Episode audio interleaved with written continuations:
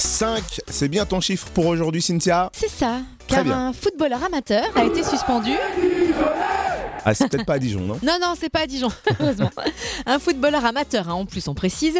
À Dijon, c'est des pros. Un footballeur amateur a été suspendu 5 ans pour avoir mordu le sexe d'un adversaire.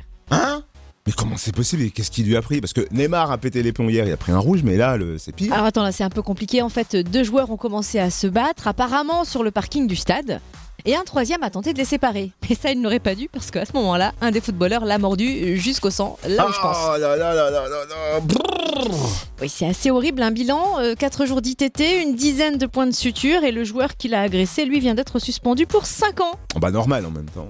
Ah oui, sauf que le joueur blessé aussi a été suspendu, mais 6 mois, lui. Oh là là, c'est double peine pour lui.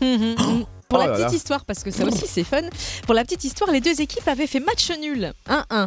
Du coup, l'équipe du joueur agressif s'est vue retirer le point acquis. Et en fait, le club a même été condamné à 2 points de pénalité et 200 euros d'amende pour non-réponse aux obligations de sécurité. Et circuler, il n'y a rien à voir. Chut, chut, chut. Ah bah en tout cas, une telle morsure, ça doit secouer. Hein. Ouais, tu m'étonnes. Et ça, c'est pour que le bulbe reste en bas.